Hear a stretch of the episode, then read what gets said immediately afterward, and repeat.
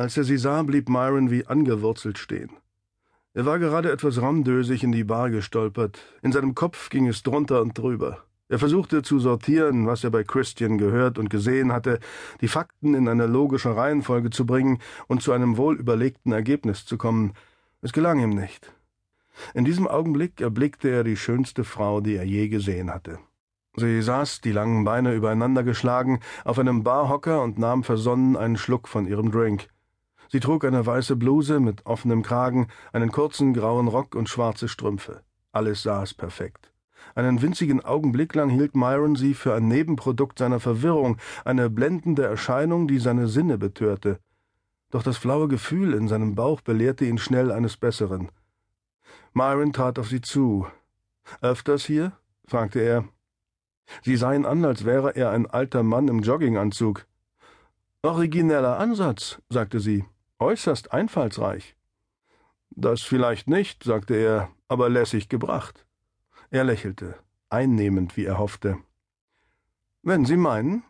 Sie griff wieder nach ihrem Drink. Und jetzt gehen Sie bitte. Myron grinste. Sie machen sich lächerlich. Wie bitte? Merkt doch jeder hier in der Bar. Ach, bemerkte sie. Würden Sie mich dann auch aufklären? Sie sind scharf auf mich. Und wie? Sie lächelte fast. Sie war so schön wie immer, genauso schön wie an dem Tag, an dem sie ihn verlassen hatte. Er hatte sie seit vier Jahren nicht mehr gesehen, doch wenn er an sie dachte, schmerzte es noch immer. Sie anzusehen schmerzte noch mehr. Hallo Myron, sagte sie. Hallo Jessica, du siehst gut aus. Was machst du hier? fragte sie. Mein Büro ist hier oben. Ich wohne praktisch hier. Sie lächelte.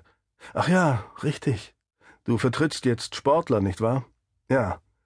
Ist das besser als dieser Undercover-Job? Myron antwortete nicht. Ich warte auf jemanden, sagte sie unvermittelt. Männlich?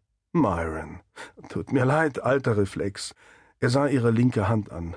Sein Herz schlug einen Salto, als er keinen Ring sah.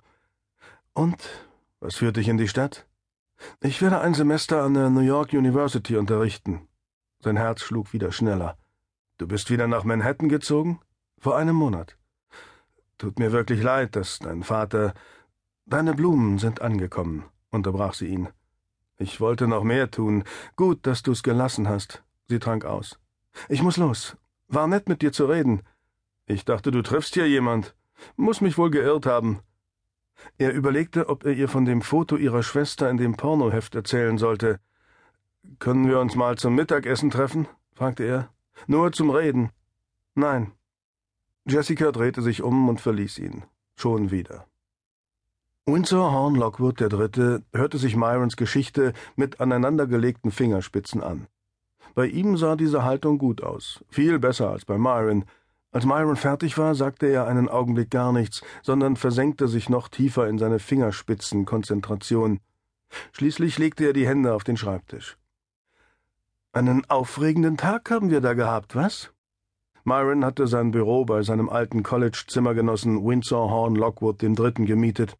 Myron war oft gesagt worden, er sehe ganz anders aus, als sein Name vermuten ließe, und er verstand das als großes Lob. Windsor Horn Lockwood III. hingegen sah genauso aus, wie sein Name klang. Er hatte blondes, vollendet geschnittenes, rechts gescheiteltes Haar. Sein klassisches Patriziergesicht war beinahe zu ebenmäßig, so dass es eher an eine Porzellanfigur als an einen lebenden Menschen erinnerte. Er kleidete sich stets wie ein reinrassiger Internatsschüler. Rosa Hemden, Polohemden oder Hemden mit Monogrammen, khakifarbene Hosen, Golfhosen, will sagen, wirklich hässlich, weiße Wildlederschuhe. Vom Memorial Day im Frühling bis zum Labor Day im Herbst. Oder Brokes mit Flügelklappen, vom Labor Day bis zum Memorial Day. Er spielte spitzenmäßig Golf, hatte ein Handicap von drei und vertrat die Familie in der fünften Generation im distinguierten Marion Golf Club in Philadelphia und in der dritten Generation im ebenso distinguierten Pine Valley Golf Club im Süden New Jerseys. Wynne zeigte auf das Magazin auf seinem Schreibtisch. Du wolltest Jessica nichts davon erzählen? Myron stand auf, ging einmal im Zimmer auf und ab und setzte sich wieder. Was hätte ich sagen sollen? Hi, ich liebe dich, komm zu mir zurück. Hier ist ein Foto von deiner angeblich toten Schwester, die in einem Pornoheft Werbung für eine Sex-Hotline macht. Win ließ das Magazin auf den Schreibtisch fallen. Fangen wir an? Womit? Ermitteln. Das hattest du doch vor, richtig?